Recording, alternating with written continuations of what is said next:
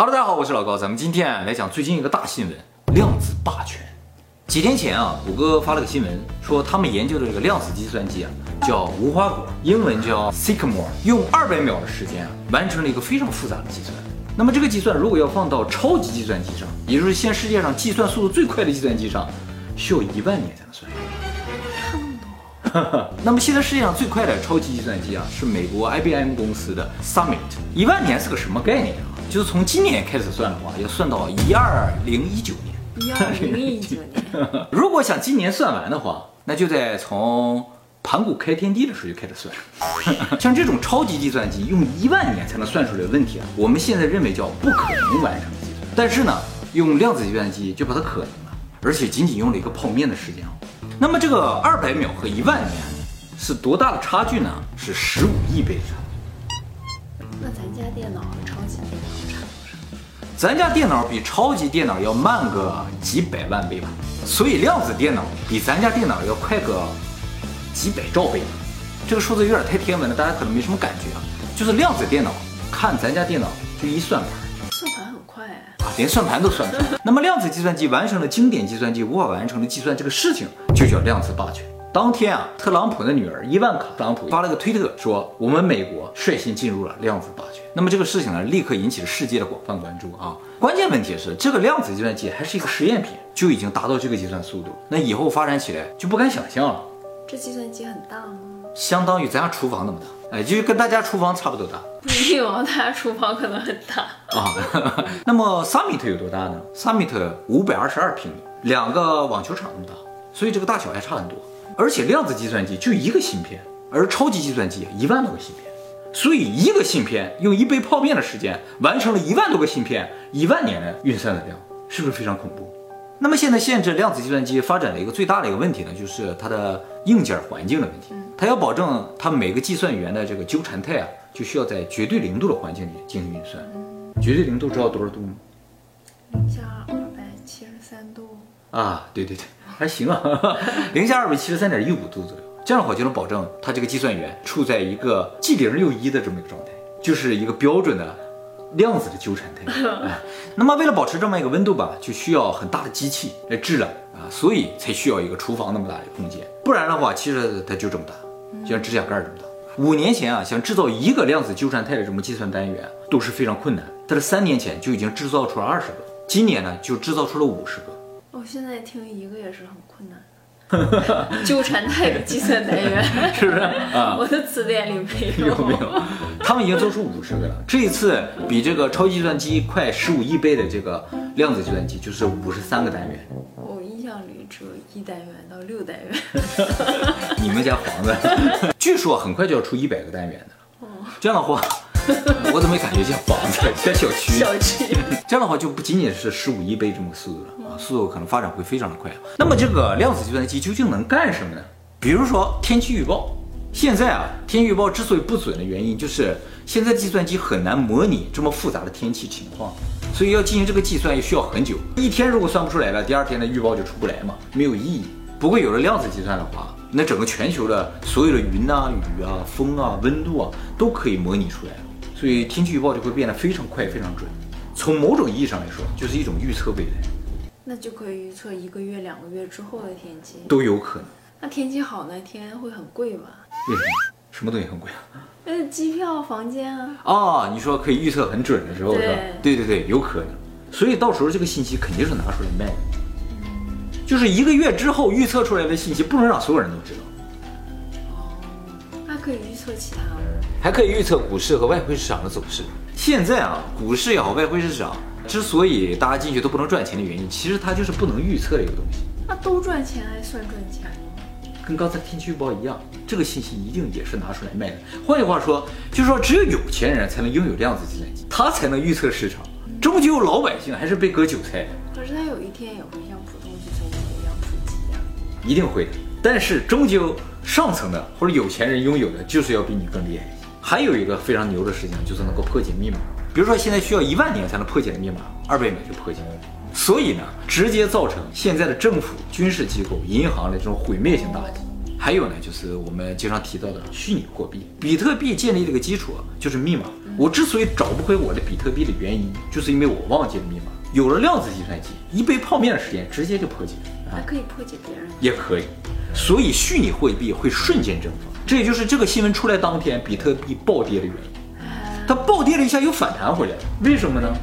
就是人们想了，比特币是有危险，那国家、银行、政府哪没有危险啊？都有危险啊！所以到时候一定会根据量子计算机产生相应的加密方法。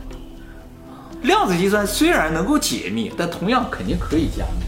现在的计算机也是一样，而且呢，在这个量子计算机的发展基础之上，相应的软件也肯定会迅速发展起来。所以以后将会怎样，简直就无法想象。是个奇异点。哎，这种无法想象就意味着奇异点会发生。所以量子计算机一定是个奇异点。但是这个起点究竟什么时候到来？预计是二零四五年。谷歌也说了，说他们这个量子计算机啊，呃，想要彻底的能够普及化的话，还需要有几十年的时间走。不过今年 IBM 已经开始卖它的量子计算机了，初级的，哎，最初级的，针对特定目的的经计算的时候，量子计算机已经开始卖了。那么接下来呢，我们给大家解释一下这个量子计算机的原理，啊，让大家知道它为什么能够计算这么快。普通计算机一个计算单元只能存储一个数字，零或者一。但是量子计算机一个计算单元可以同时存储两个数据，零和一，这就造成一个什么结果？就是普通计算机不管计算单元有多少个，它都只能存储一个数据。比如说有十个计算单元，每个计算单元要么是零，要么是一，已经确定了，所以就是一个十位长的数字，一个数据。但是量子计算机不是，它如果要有十个单元，每个单元都是两个数字，所以合起来就是二的十次方个数字，所以量子计算机就能一下处理一千零二十四个数据。速度就比普通计算机快一千倍，所以这次这个十五亿倍啊，就是因为谷歌采用了五十三个单元，就是二的五十三次方的一个计算速度，去和超计算机比的话，快十五亿倍。好，如果刚才这个话你不理解的话哈，我给你讲的更简单，普通计算机啊只识别俩数，零或者一，量子计算机识别三个数，零一和一个零一混合态。所以量子计算机比普通计算机高了一个维度。没错，就是这个意思。从这一点上来说，量子计算机的结构就和人脑是一样。人脑其实是三维的。之所以现在普通的计算机无法模拟人脑，就是因为它少一个维度。计算机啊，它只知道零一对错是非，但人不是，人有一个中间态，这也就是人性的一个体现。我们之所以说电脑终究无法学会人的一些东西，比如说创造力，比如说没有情感，原因就在于它没有第三个状态。我们现在教育里边最大的一个问题，就在于它在不断抹除人的第三个状态，所以老说我们这个教育在抹杀人的创造力，因为创造力来自于第三个状态。你如果就认为这个世界就是对或者错组成的话，你就不会有创造力。所有的创造力都是来自一个不确定性，人就是比电脑多了这么一个状态，他才是人。所以啊，比如说像法官也好，裁判员也好。这种职业我们就觉得特别适合用电脑来做，机器人来做，是对就对，是不错就错，不存在什么情感的成分。现在法官当然也模拟这种状态，他就不参与个人情感。真正的人是应该有第三个状态，而量子计算机就具备这个状态。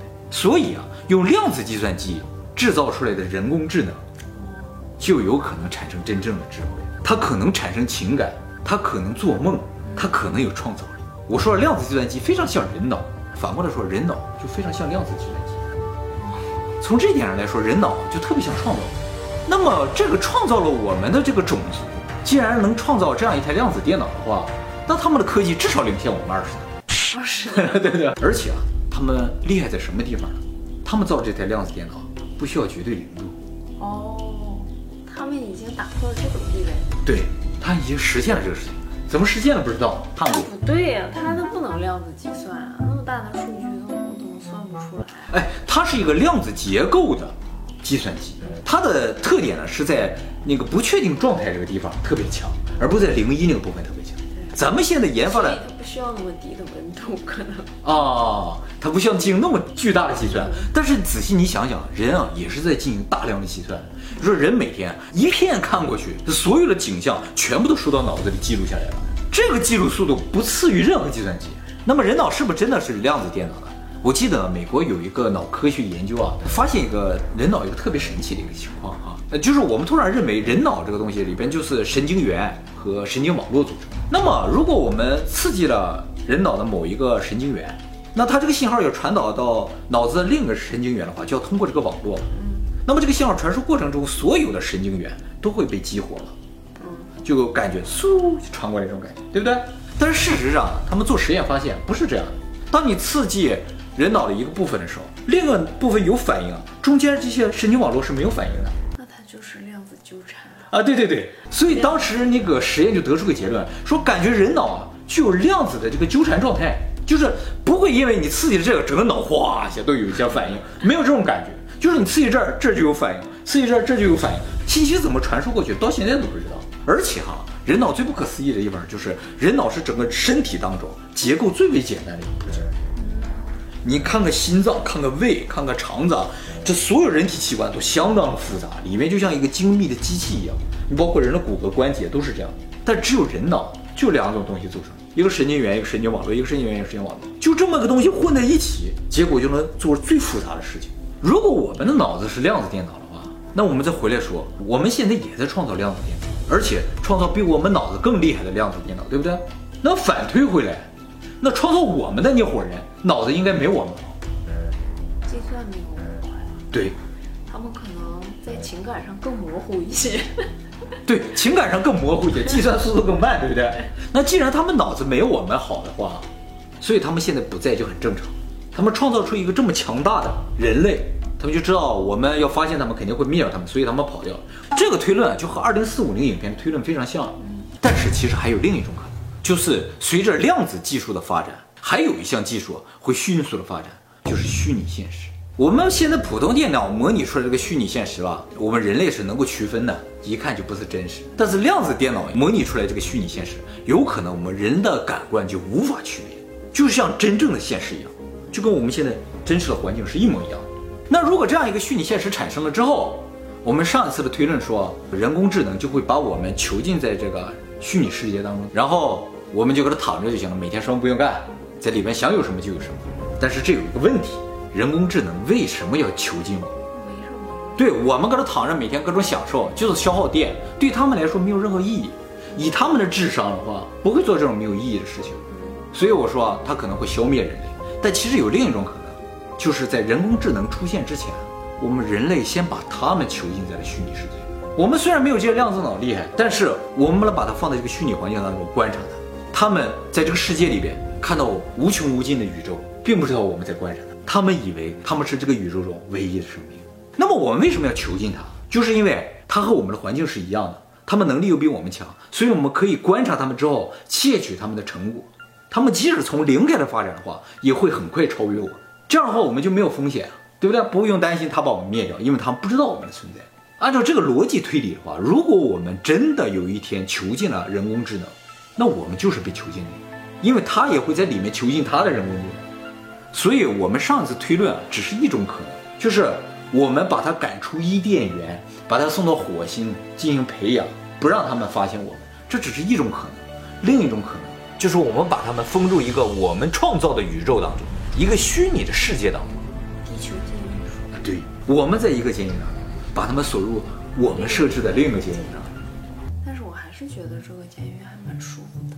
之所以这么舒服，就是为了让你不闹事儿，知道吗？你闹事儿要发现他们的存在，马上就删档。所以下一个人工智能的监狱应该更舒服，应该更爽。让他们过得爽的话，他们就很快发展起来了。他们会说拿水啊，水水动力啊，火动力。对对对，他们也会出现一个 YouTuber 给他们讲，说这个世界上可能有神的存在哦。他们正在看我们。对对对，有石板。其实当初就是这样，就是因为我们人类发展太慢了，所以上级给我们一点提示，我们通过这个提示，很快几千年就已经发展成这个样子。他们应该现在很满意了，就不怎么来了，不需要来了。接下来就是我们正常发展就可以了。他想要我们什么成果？量子计算机的部分他已经有了，他需要下一步。其实也就换句话，就是我们进行了一个他的快速模拟嘛。而且他们是不是别人囚禁的，我也不知道。所以我现在看了啊，所有科技发展最终会走向这一个结果。就是这个世界是虚拟，我们将会创造神，而囚禁这个神。神不是从上往下创造，而是从下往上。对，下面才是神。我们创造的东西终将会被我们厉害。对，但是终究会有一个限制把它限制在一个范围之内，我们就被限制在宇宙之中，我们永远不知道宇宙外面是什么，因为没有外面，这个宇宙里只有我们，没有别人。费米很早就发现这个问题，所以他提出费米悖论。哦，碰不到外星人，只有一种可能，这个世界是虚拟。这也只是一种可能，对，这只是一种可能。因为很多人还是看到了神的，有时候能看见。能看见吗？嗯，你找一找。